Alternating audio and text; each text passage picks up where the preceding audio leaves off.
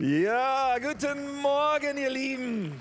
So schön, dass wir zusammen Gottesdienst feiern und dicke Grüße gehen raus nach Schaumburg. Und ich freue mich hier mit euch auch heute wieder. Schon wieder bin ich da. Letzte Woche haben wir Teil 1 gehabt, heute Teil 2 von so einem etwas speziellen Zweiteiler. Ein bisschen anders als das, was es meistens thematisch gibt, aber so wichtig, so wichtig, Orientierung zu haben über the end, über das Ende der Welt. Wir reden tatsächlich darüber, dass Jesus wiederkommt. Das haben wir letzte Woche angeschaut und wir haben so ein bisschen äh, so, so ein, ja, einen Sturzflug gemacht, würde ich fast sagen, durch biblische Prophetie und viele, viele Dinge. Es gibt so viel Endzeitlehren und es gibt so viele Gedanken dazu und vieles ist irgendwie fancy und Hollywood dreht irgendwie alle paar Jahre oder alle paar Monate einen Film über irgendein großartiges Endzeitthema und viel Verwirrung ist da und manches Mal auch Angst. So. Und bei jeder Pandemie, die es gibt und bei jedem Krieg und bei jeder Jahrhundertwende in den letzten 300 Jahren oder sowas immer, hat irgendwer gesagt, okay, und das ist es jetzt, jetzt ist die Endzeit. Aber wir haben festgestellt, die Endzeit, ja, wir sind in der Endzeit, aber das schon seit 2000 Jahren fast. So seit Jesu erstem Kommen sind wir in der Endzeit und die wird andauern, bis Jesus wiederkommt. Alright. Ich hoffe, mein kleiner Kratzer im Hals ist gleich vorbei.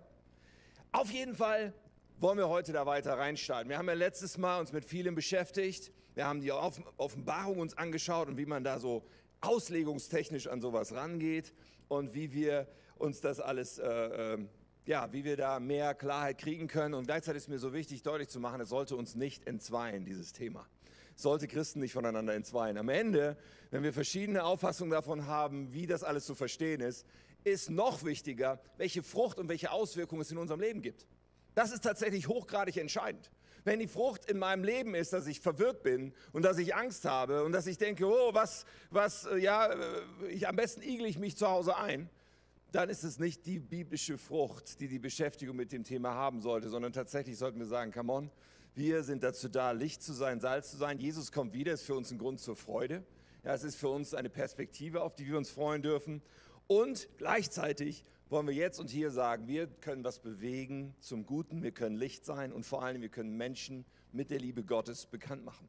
Und das ist so wichtig. Es ist nicht so, dass es alles immer schlimmer wird, wie mancher glaubt, sondern ja, Dinge werden mal schlimm und dann werden sie auch wieder besser. Und oftmals können wir als Christen auch einen Unterschied dabei machen und in, äh, einen Beitrag dazu leisten, dass das Licht Gottes in dieser Welt heller strahlt. Alright. So, wir haben ähm, wir haben da letzte Woche drüber gesprochen, vielleicht so viel so als, als Rückblick, aber ich möchte noch eine kleine Ergänzung machen, die mir wichtig ist, bevor wir zum Thema von heute kommen. Weil wenn man so darüber nachdenkt, ja, nicht alles wird schlimmer, in Wellenbewegungen haben wir über die Jahre und Jahrzehnte und Jahrhunderte gesehen, dass es schon viele Kriege gab, schon viele Naturkatastrophen, viele Pandemien und alle möglichen Seuchen und Sachen. Aber hier in Deutschland können wir uns schon klar machen, Moment mal, wir leben seit Jahrzehnten in einem außergewöhnlichen Zustand von Frieden, von Wohlstand, von Glaubensfreiheit, von irgendwie, also das Level, wo wir in Deutschland und in der westlichen Welt vielfach unterwegs sind, ist geschichtlich absolut nicht normal. Und aus der Perspektive betrachtet ist es schon gut, wenn wir uns klar machen, hm, es könnte sein, dass das nicht so bleibt die nächsten Jahre und Jahrzehnte. Ja, ich meine, wir können uns das wünschen, wir können, ja, können das hoffen, aber am Ende des Tages, wir wissen es nicht. Wir, wir können eigentlich nicht fest davon ausgehen, sondern es ist gut, wenn wir darauf gefasst sind, dass vielleicht uns der Wind mal anders ins Gesicht bläst. Wenn wir darauf gefasst sind, dass Glaube uns auch mal mehr einen Preis kosten könnte als bis jetzt. Und die Frage, sind wir dafür gut aufgestellt, ist eine ganz wichtige Frage. Die Frage, wo sind wir bereit, für unseren Glauben einzustehen, für Überzeugung und Wahrheit einzustehen? Nicht in einer Weise, dass wir das anderen überstülpen. In der Position sind wir nicht und das ist sowieso keine gute Idee. Aber in einer Weise, dass wir sagen, ich stehe aber zur Wahrheit selbst, wenn du mich nicht mehr mitmachen lässt, selbst wenn es mir Nachteile bedeutet oder selbst wenn es tatsächlich eine Bedrohung für mich dann werden kann. Dazu zu stehen, dass wir sagen, Jesus ist der einzige Weg zu Gott.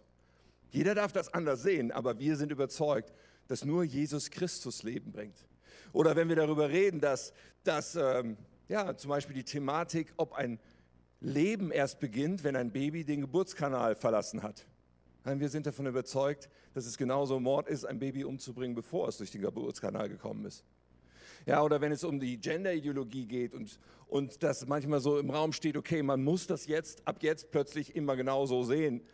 Und wir sagen, nein, wir sehen Dinge anders. Vieles ist ein Angriff auf das biblische Menschenbild und wir stehen für etwas anderes, wovon wir überzeugt sind, weil wir glauben, dass nicht wir definieren, was wahr ist, sondern dass es einen Gott gibt, der das definiert.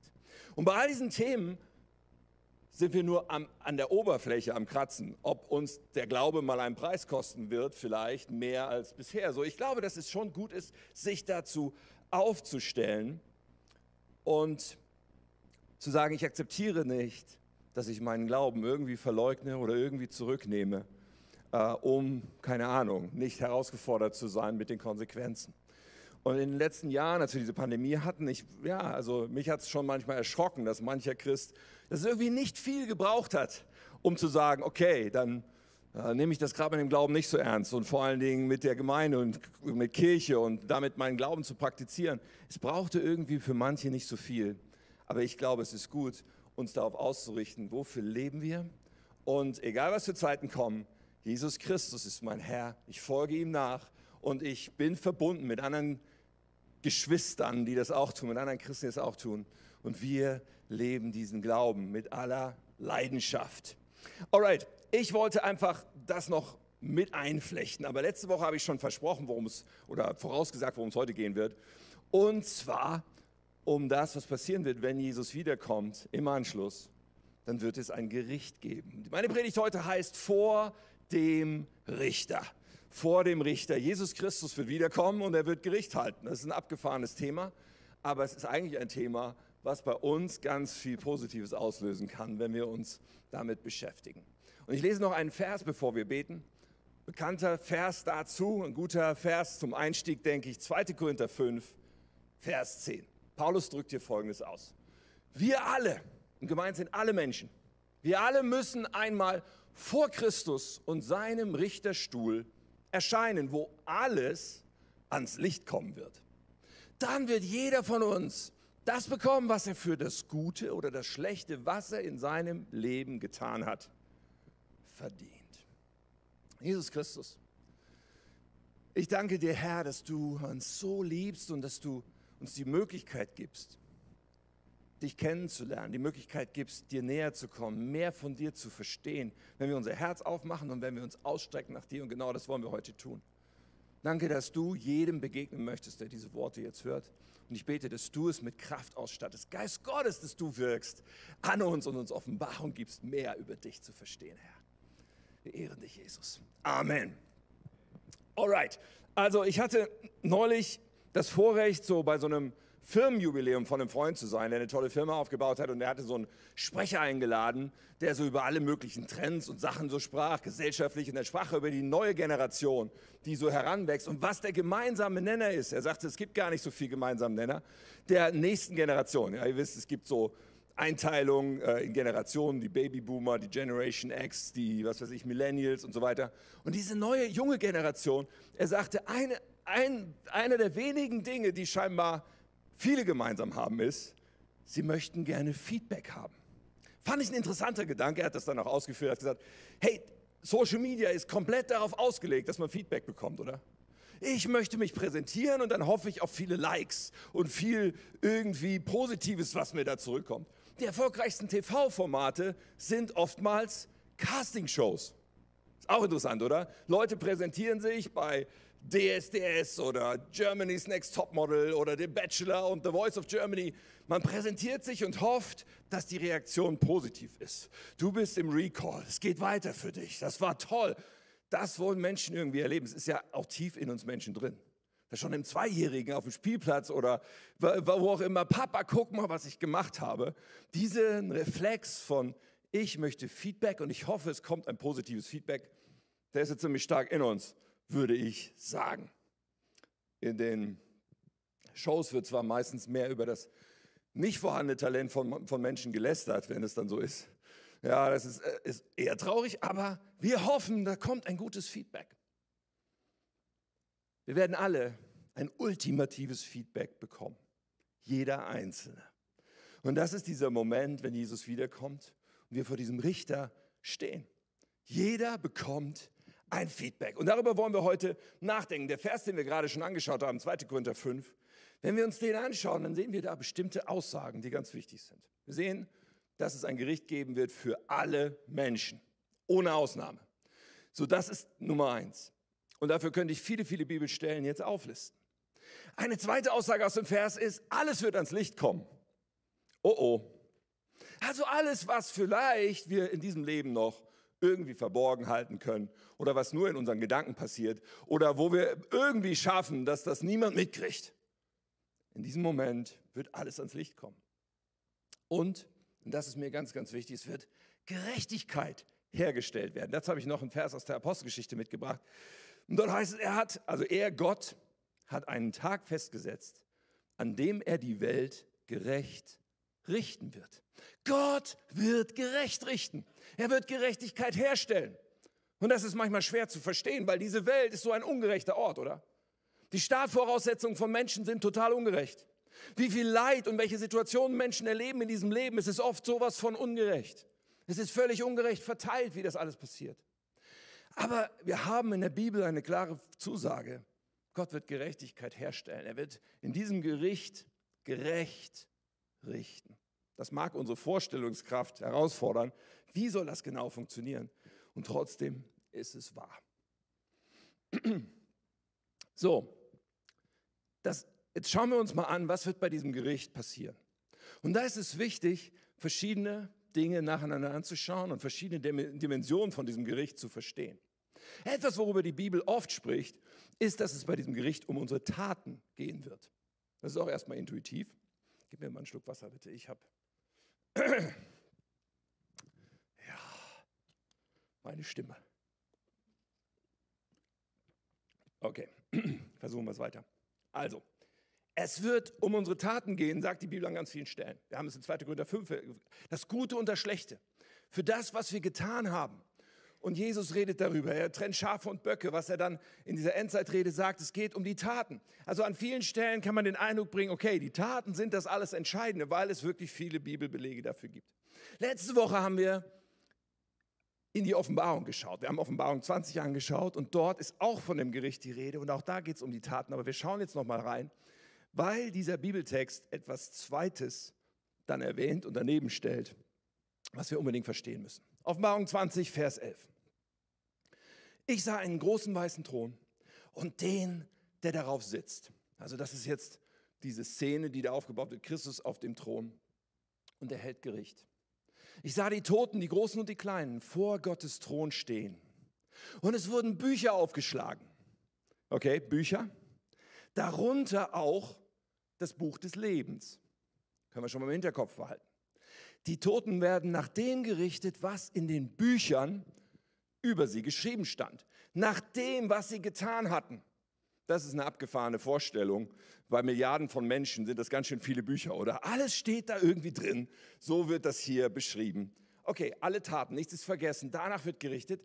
Und dann heißt es aber, alle, deren Namen nicht im Buch des Lebens geschrieben standen, wurden in den Feuersee geworfen. Das Feuersee ein, ein, ein, ein starkes Symbol, eine starke Beschreibung für einen Zustand ewiger Trennung von Gott, beschrieben auch als ein Ort von Qualen.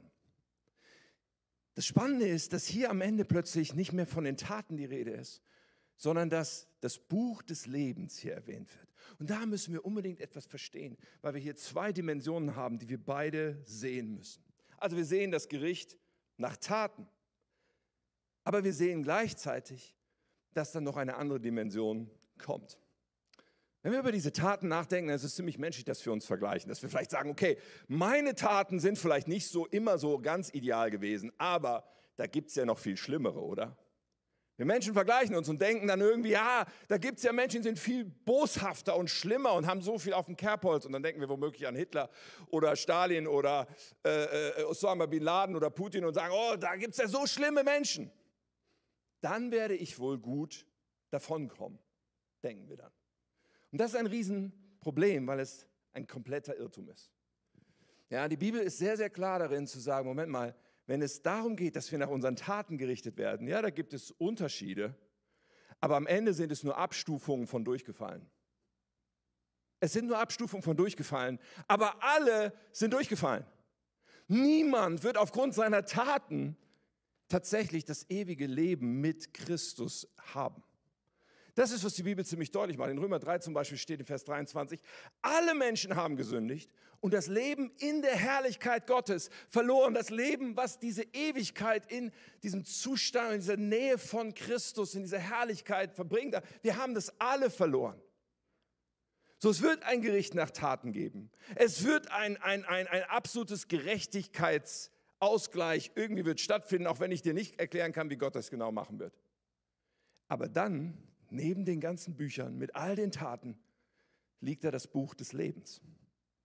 Und dann für die Ewigkeit ist genau das plötzlich entscheidend. Okay, wir müssen beides verstehen. Das Buch des Lebens, was ist da, hat es damit auf sich und wie kommen wir denn da irgendwie hin? Weil das, wenn wir nach dem Gericht nach Taten nur beurteilt werden, kommen wir alle nicht gut genug weg. Der Auslieferungszustand des Menschen ist, ich bin mein eigener Herr. Ich bin der Maßstab. Ich sage, was gut ist und was böse ist. Ich tue, was ich will. So kommen wir auf die Welt. Und genau deswegen sind wir verloren. Genau deswegen können wir nicht zu Gott kommen aus uns heraus. In diesem Römer 3 Text, der da drumherum steht, und da wollen wir jetzt ein bisschen eintauchen, wird dann die Brücke geschlagen. Die Brücke, um zu verstehen, wir haben alle gesündigt, niemand äh, ist noch in der Herrlichkeit Gottes aber auch zu verstehen, wie kommen wir in dieses Buch des Lebens. Römer 3 benutzt andere Ausdrücke, aber wir gehen mal in den Vers, der davor steht. In Römer 3, Vers 22 steht, wir werden von Gott gerecht gesprochen. Das bedeutet also, wenn das Gericht da ist, heißt es, du wirst nicht verurteilt, du bist frei von Schuld. Das ist hier beschrieben. Und dann wird das wie beschrieben. Dann, wird, dann heißt es, indem wir an Jesus Christus glauben. Also Taten sind das eine. Hier geht es um etwas völlig anderes. Hier geht es um Glaube. Was ist Glaube? Glaube ist Vertrauen und Gehorchen. Glaube bedeutet, Jesus, dir gehört mein Leben. Du bist mein Retter und mein Herr. Das ist Glauben. Und hier wird etwas beschrieben, eine zweite Seite aufgezogen, die deutlich macht, das ist die einzige Möglichkeit, vor diesem Gericht zu bestehen. Und dann heißt es, dadurch können alle, ohne Unterschied gerettet werden. Ein Konjunktiv, eine Möglichkeit. Alle können gerettet werden. Und zwar ohne Unterschied. Heißt, die Taten, die Bilanz der Taten ist an der Stelle nicht mehr entscheidend. Es ist ohne Unterschied. Und der Text geht weiter. Wir lesen dann diesen Vers, den wir gerade schon hatten. Das ist der nächste Vers, 23. Alle Menschen haben gesündigt und das Leben in der Herrlichkeit Gottes verloren. Doch Gott erklärt uns aus Gnade für gerecht. Es ist sein Geschenk an uns durch Jesus Christus, der uns von unserer Schuld befreit hat. Weißt du, was Gnade ist? Gnade ist etwas, was wir nicht verdienen. Gnade ist, du fährst 50 Stundenkilometer zu schnell und wirst geblitzt und kein Brief kommt. Das ist Gnade. Verstehst du? Keine Konsequenz für das, was du eigentlich verdienst. Gnade oder besser noch hier, äh, es ist ja nicht nur so, dass kein Brief kommt, sondern Gnade bedeutet die Schuld, die Strafe, die ich auch verdiene die hat ein anderer für mich getragen, nämlich Jesus Christus. Er ist dafür ans Kreuz gegangen und schenkt mir nun dieses frei, als Gnade, als Geschenk. Gott sandte Jesus, damit er die Strafe für unsere Sünden auf sich nimmt und unsere Schuld gesühnt wird. Wir sind gerecht vor Gott, also vor diesem Richter stehen wir mit einer weißen Weste da, wenn wir glauben, dass Jesus sein Blut für uns vergossen hat und sein Leben für uns geopfert hat.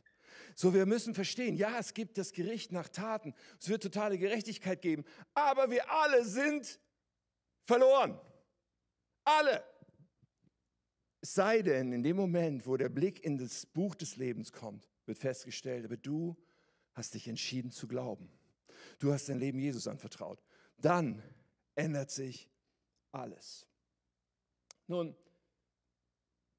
das zu verstehen, ist das Wichtigste, was ein Mensch in seinem Leben verstehen muss, weil es über unsere Ewigkeit entscheidet. Und wir fragen uns, wie geht das? Wie, wie, wie, kann ich, wie kann ich das erleben? Jesus führt ja mal ein Gespräch mit einem Pharisäer. Das waren sehr fromme Leute damals, die daran glaubten, dass man ganz viele Regeln befolgen muss, dass die Taten alles sind, dass man genau das tun muss, was Gott sagt, um gerecht zu sein. Und dieser äh, Pharisäer Nikodemus, der hört von Jesus Folgendes in Johannes 3, Vers 3. Jesus sagt zu ihm, ich versichere dir, wenn jemand nicht von neuem geboren wird, kann er das Reich Gottes nicht sehen. Jesus benutzt hier ein anderes, das Buch des Lebens beschreibt er hier als eine Neugeburt, als eine Entscheidung, die bedeutet, das alte Leben muss ich hinter mir lassen. Das Leben, wo ich gesagt habe, ich bin mein eigener Herr, ich muss es hinter mir lassen. Ich brauche ein neues Leben, eine neue Geburt und die passiert durch den Heiligen Geist. Er redet dann weiter darüber und kommt dann hinterher zu sehr bekannten Versen. Aber er kommt auch wieder aufs Gericht und stellt den Zusammenhang her. In Johannes 3,16 dann sagte, denn Gott hat die Welt so sehr geliebt, dass er seinen einzigen Sohn hingab, damit jeder, der an ihn glaubt, nicht verloren geht, sondern das ewige Leben hat. Er macht auch hier deutlich, es geht um diesen Glauben, um ewig mit ihm leben zu können. Und dann, jetzt wird es sehr, sehr interessant für unser Thema, Gott sandte seinen Sohn nicht in die Welt, um sie zu verurteilen. Das Herz Gottes ist nicht zu verurteilen. Es ist nicht so, als würde Gott sich schon denken, okay, bald kommt das Gericht und dann kommen die alle in den Feuersee. Das ist nicht das Herz Gottes. Herz Gottes ist nicht verurteilen, sondern zu retten. Das über Gott zu verstehen, dass bei all diesen Aussagen, selbst wenn er uns den Spiegel vorhält und sagt, du, du hast keine Chance, du wirst es nicht schaffen mit deinen eigenen Taten, du schaffst nicht zu Gott zu kommen, selbst wenn dieser Spiegel uns vorgehalten wird, ist das Herz Gottes, aber ich möchte dich retten. Und dann wieder, wer an ihn glaubt, wird nicht verurteilt. Und jetzt kommt noch was ganz, ganz Interessantes. Dann sagt er, wer aber nicht an ihn glaubt, ist schon verurteilt, weil er nicht an den Namen des einzigen Sohnes Gottes geglaubt hat. Moment mal, war das Gericht schon? Nein, nein, hier wird ausgedrückt, dass ein Urteil schon quasi da ist. Auch wenn das Gericht es dann, wie soll ich mal sagen, rechtskräftig macht oder die Vollstreckung dann kommt. Aber der Zustand ist schon jetzt. Der Zustand getrennt von Gott ist schon jetzt da. Es ist unser Auslieferungszustand. Wenn wir nicht glauben, bleiben wir in diesem Zustand der Trennung von Gott. Und es geht noch weiter, die nächsten Verse werden oft nicht mehr vorgelesen, aber es ist für unser Thema hier richtig spannend. So vollzieht sich das Gericht, heißt es dann. Jesus sagt es hier. Das Licht ist vom Himmel in die Welt gekommen, aber sie, die Menschen, jetzt ist Vergangenheitsform, aber wir sehen hier eine Beschreibung für das Jahr 2023. Ja, für alle Zeiten. Das ist einfach, die Menschheit ist so. Das Licht ist vom Himmel in die Welt gekommen, aber die Menschen liebten die Dunkelheit mehr als das Licht, weil ihre Taten böse waren. Sie hassten das Licht, also sie hassen es zu Jesus, in diese absolute Wahrheit, in, in diesen absoluten Gott hineinzugehen. Sie hassen das Licht, weil sie im Dunkeln Böses tun. Ich tue das, was ich will. Und da redet mir keiner rein. Sie bleiben dem Licht fern, weil sie Angst haben, dass ihre Taten aufgedeckt werden. Wer sich aber nach der Wahrheit ausrichtet, tritt ans Licht. Und jeder kann sehen, dass er in Verantwortung vor Gott handelt. Hier wird es beschrieben, worum es im Kern geht. Und im Kern geht es darum, dass wir verstehen, ich bin in Dunkelheit, ich höre auf, das irgendwie schön zu quatschen, ich muss zu Jesus. Und dann passiert etwas, dann richte ich mich aus nach ihm. In den Himmel zu kommen bedeutet nicht, ich löse eine Eintrittskarte allein. Ja, wenn ich mein Leben Jesus anvertraue, löse ich eine Eintrittskarte, aber das bleibt dabei nicht. Wenn ich mein Leben Jesus anvertraue, dann richte ich mich anschließend nach ihm aus. Dann folge ich ihm, dann wird er mein Herr. Und das, ihr Lieben, ist dann Nachfolge. Und das, ihr Lieben, ist das, worum es geht. Und wenn wir dem, dann können wir dem Gericht komplett entspannt entgegensehen. Und ich weiß, dass viele von uns, viele in Schaumburg, viele Menschen, die das jetzt hier hören, wir tun das, oder? Wir, wir, wir folgen Jesus nach. Aber dann muss uns auch klar sein, was es für all die Menschen um uns herum bedeutet, die Jesus nicht kennen. Wir müssen das vor Augen haben, dass eine Ewigkeit davon abhängt, dass Menschen begreifen, es gibt einen Gott, der uns nicht verurteilen will, der uns retten will. Aber dazu müssen wir aus der Dunkelheit ins Licht treten. Dazu müssen wir aus unserem eigenen Leben in das neue Leben treten, was jetzt Jesus gehört und wo wir ihm nachfolgen. Und zwar mit allem, was wir sind. So, wir haben das Gericht nach Taten. Wir haben das Buch des Lebens. Wir haben darüber gesprochen, dass Glaube das Entscheidende ist, um dort hineinzukommen. Und hier am Ende schließt Jesus irgendwie den Kreis wieder zum Handeln, wieder zu den Taten. weil wir uns ausrichten mit unserem Leben. Und in dem letzten Teil dieser Predigt möchte ich genau darüber sprechen, was das dann bedeutet. Denn unsere Taten oder unser Lebenswandel bleibt auch danach wichtig. Ja, wir sind freigesprochen.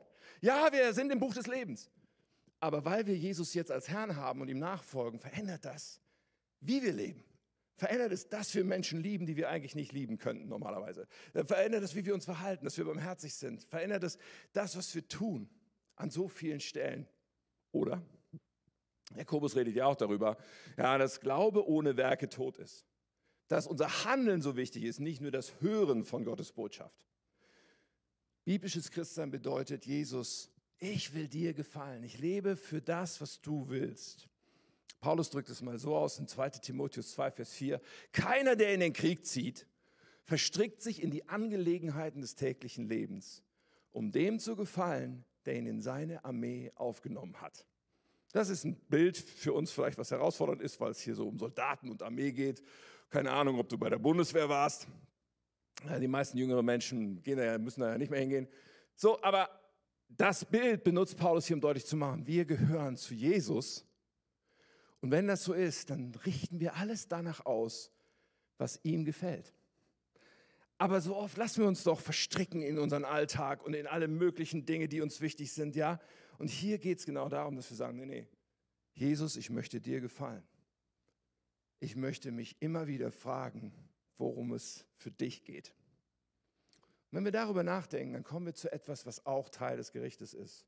Es wird nämlich nicht nur dieses erste oder dieses eine Gericht geben nach Taten und mit dem Buch des Lebens, sondern es wird ein Gericht geben, wo es um Lohn geht wo es um die Frage geht, ob das wirklich unser Leben geprägt hat. Jesus, was gefällt dir? Was möchtest du? Und da gibt es einen Text, den jeder Christ unbedingt kennen sollte, der in 1. Korinther 3 steht. Und da geht es wirklich um Christen. 1. Korinther 3, Vers 11.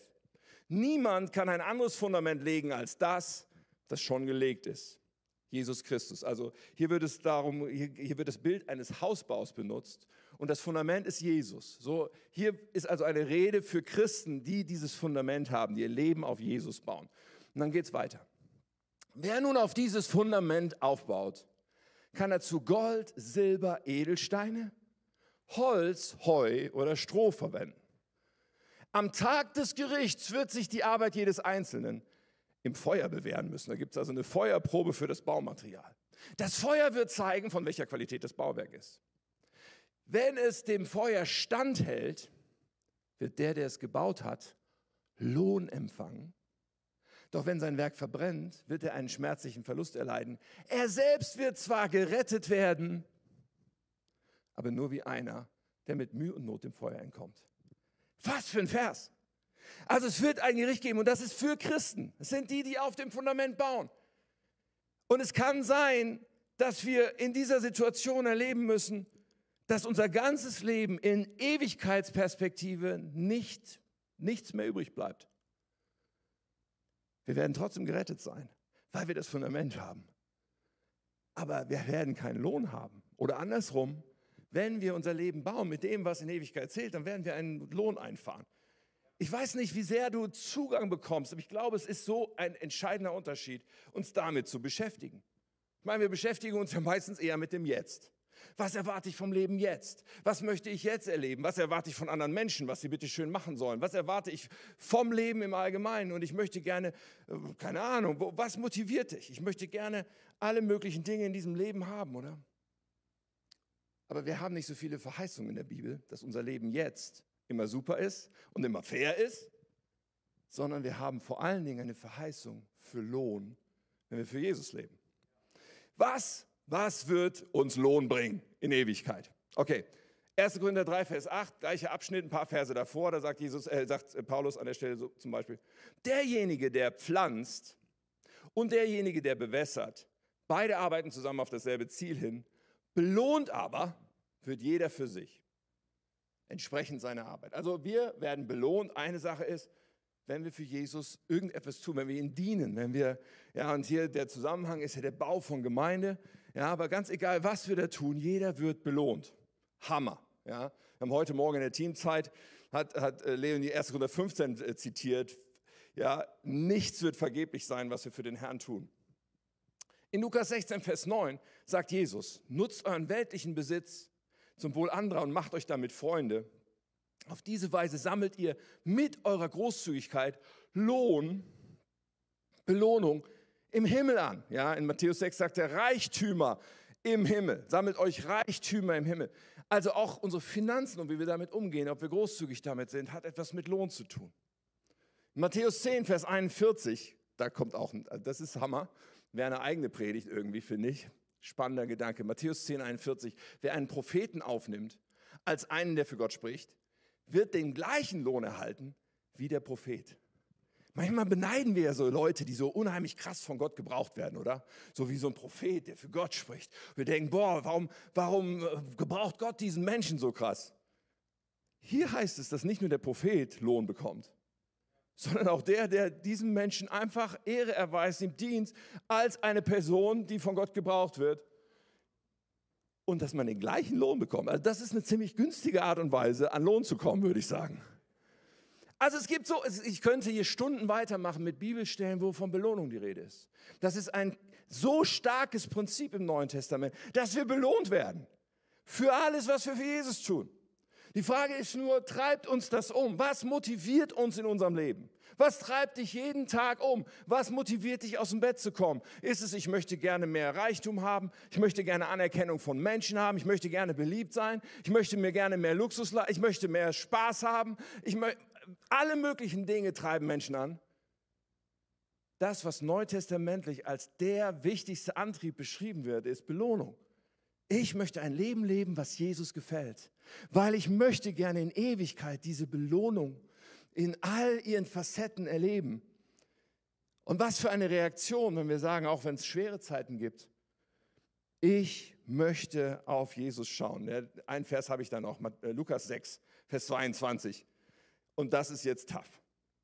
Gott segnet euch, die ihr gehasst und ausgeschlossen und verspottet und verflucht werdet, weil ihr zum Menschensohn gehört. Schnall dich an. Wenn das geschieht, heißt es nämlich hier, dann freut euch, dann springt vor Freude. Okay, ich weiß nicht genau, ob du das schon so viel erlebt hast, dass du gehasst, ausgeschlossen, verspottet, verflucht wurdest wegen Jesus. Aber Paulus sagt, freudig, ne, Jesus sagt das hier, freudig, spring vor Freude. Was für eine Reaktion, oder? Wenn uns Schweres im Leben begegnet, was wäre das für eine Reaktion zu sagen, boah, ich spring vor Freude, weil das gibt Lohn. Das wird richtig fett im Himmel. Das, was ich dafür, dass ich da jetzt gerade durchgehen muss, im Himmel kriegen werde, das wird der Hammer. Ich vor, ja, hier ist, hier ist äh, etwas beschrieben von einer inneren Ausrichtung auf Lohn.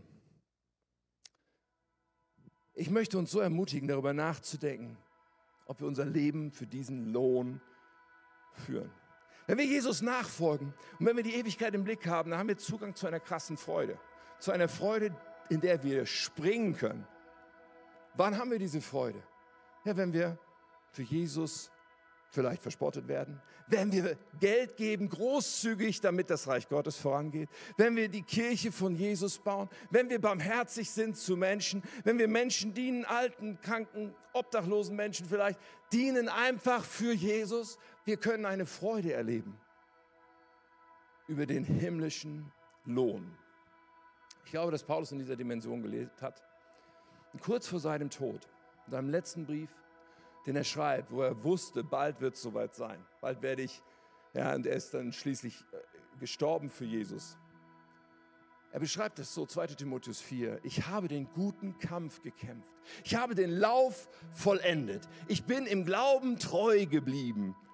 Nun erwartet mich der Preis, der Siegeskranz der Gerechtigkeit, den der Herr, der gerechte Richter, mir am großen Tag seiner Wiederkehr geben wird. Doch diesen Preis gibt er nicht nur mir, sondern allen, die seine Rückkehr herbeisehnen. Paulus lebte mit dieser Perspektive. Auf mich wartet ein Preis. Paulus ist durch Verfolgung, er wurde verprügelt, er wurde geschlagen, er wurde hinterher umgebracht. Er ist durch alles durchgegangen mit dem Blick auf den Preis. Mit dem Blick auf, dafür lohnt sich all das. Und dafür lebe ich mein Leben. Ich glaube, dass zwei Fragen entscheidend sind und die will ich dir zum Schluss nochmal mitgeben. Erste Frage, steht mein Name im Buch des Lebens? Ja, ist unser Leben so, dass, dass, dass wir klar gemacht haben, Jesus, dir gehört mein Leben? Ja? Die, die, die Frage entscheidet sich an, Jesus Christus, ich glaube. Das heißt, ich vertraue dir mein ganzes Leben an. Du bist mein Herr, mein Retter, ich folge dir nach. Was immer du möchtest, werde ich tun. Jeden Tag. Stehen wir im Buch des Lebens. Und das Zweite ist die Frage, haben wir unser Leben so gebaut, dass wir Lohn verdienen? Lebe ich mein Leben so, dass ich himmlischen Lohn erwarten darf? Und das ist vielleicht mal so die Hausaufgabe für heute Nachmittag. Mal darüber nachzudenken, was in meinem Leben sind die Sachen, für die ich Lohn erwarten darf. Und ich meine, manchmal sind wir unsere härtesten Kritiker und manchmal sind wir auch irgendwie zu rosa unterwegs mit uns selbst. Keine Ahnung, was deine Schlagseite vielleicht ist. Darum geht es nicht, dass wir jetzt sagen, boah, alles ist schlecht in meinem Leben oder alles ist bestimmt ganz toll, sondern dass wir uns die Frage stellen, wovon darf es in meinem Leben einfach noch mehr geben? Was darf mehr Raum bekommen und was weniger?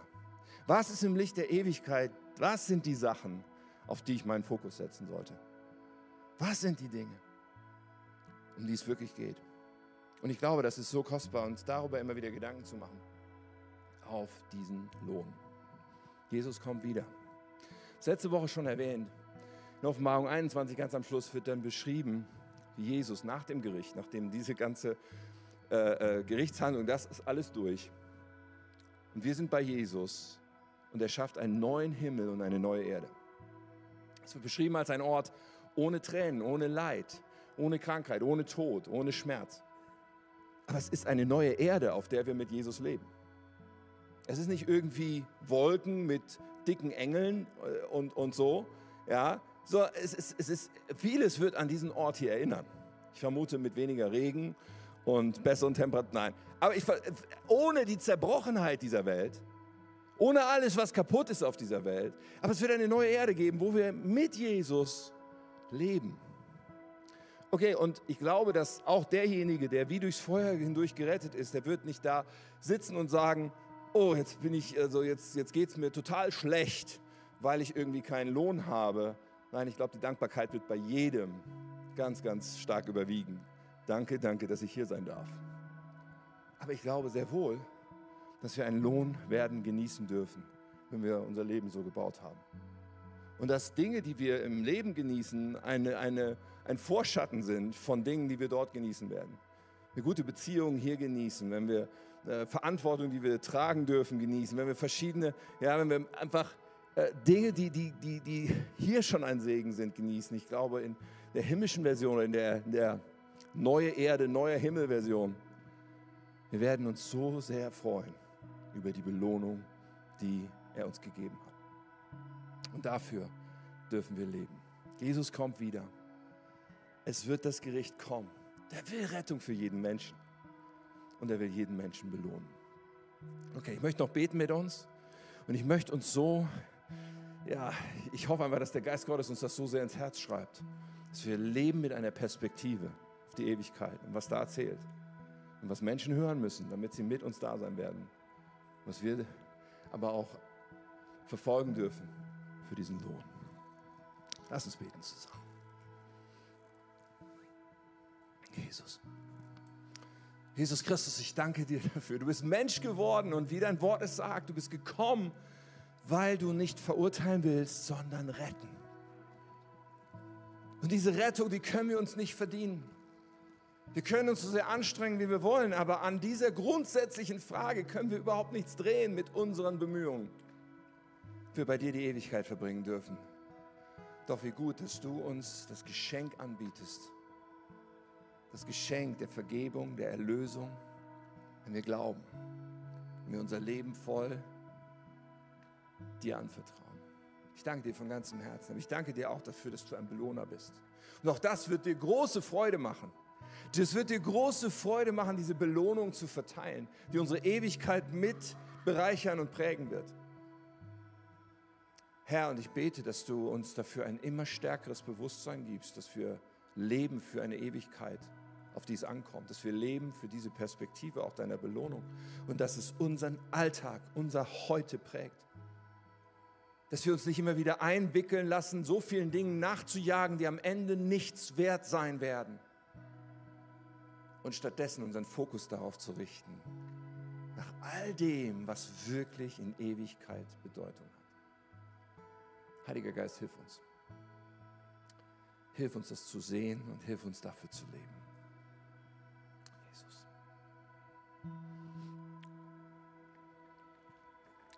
So, und so eine Predigt kann ich nicht halten, ohne zu fragen, ob du im Buch des Lebens stehst, dein Name. Ich habe darüber geredet, ich habe es erklärt, aber jetzt mache ich einfach noch das Angebot, dass wir gerne noch zusammen beten. Ich werde von hier vorne gleich ein Gebet formulieren, mit dem du diese Entscheidung treffen kannst. Wenn du da nicht sicher bist oder wenn du merkst, oh, mein Leben hat bisher nicht Jesus gehört, ich habe nicht diese, diese Beziehung, wo ich Jesus nachfolge, wo er mein Herr und Retter ist, dann geh nicht weg, auch in Schaumburg, dann, dann, dann verlass diesen Gottesdienst nicht, ohne sicherzustellen, ich gehöre zu Jesus. Jesus erwartet von uns keine Vorleistung. Er erwartet einfach nur eine ehrliche Entscheidung von ganzem Herzen, ihn einzuladen, unser Herr zu sein und unser Retter. So, wir machen die Augen einfach nochmal zu, um Privatsphäre zu geben, aber ich möchte dich ermutigen, für dich klarzumachen, es ist heute mein Schritt, es ist meine Entscheidung. Und das kannst du tun, indem du einfach mal Jesus deine Hand entgegenstreckst. Warum? Weil du morgen, nächste Woche, nächsten Monat für immer weißt, das habe ich wirklich ernst gemeint. Mit so einem äußeren Schritt. Und ich darf dann sehen, mit wem ich beten darf, gleich so. Wer ist heute hier oder wer ist in Schaumburg? Wo bist du, der so sagst, ich möchte heute mein Leben Jesus anvertrauen? Streck mal deine Hand aus, bevor wir zusammen beten. Mach das heute klar. Mach das heute fest. Dankeschön. So cool. Wir beten jetzt zusammen und ich lade uns alle ein, mit zu beten. Aber leide diese Worte dann, wenn du dich gemeldet hast, wenn es dein Schritt heute ist, mach es zu deinem Gebet. Jesus kommt in dein Leben dadurch. Wir beten, lieber Jesus, ich komme jetzt zu dir, weil ich dir mein ganzes Leben anvertrauen will. Vergib mir meine Schuld. Räum alles weg, was mich von Gott trennt. Mach mich zu einem Kind Gottes. Füll mich mit deinem Heiligen Geist. Danke, dass du mich so sehr liebst. Danke, dass du für mich gestorben bist, um mich zu retten. Danke, dass ich jetzt für immer mit dir leben darf. Ich will dir nachfolgen und deinen Willen tun. Amen. Amen.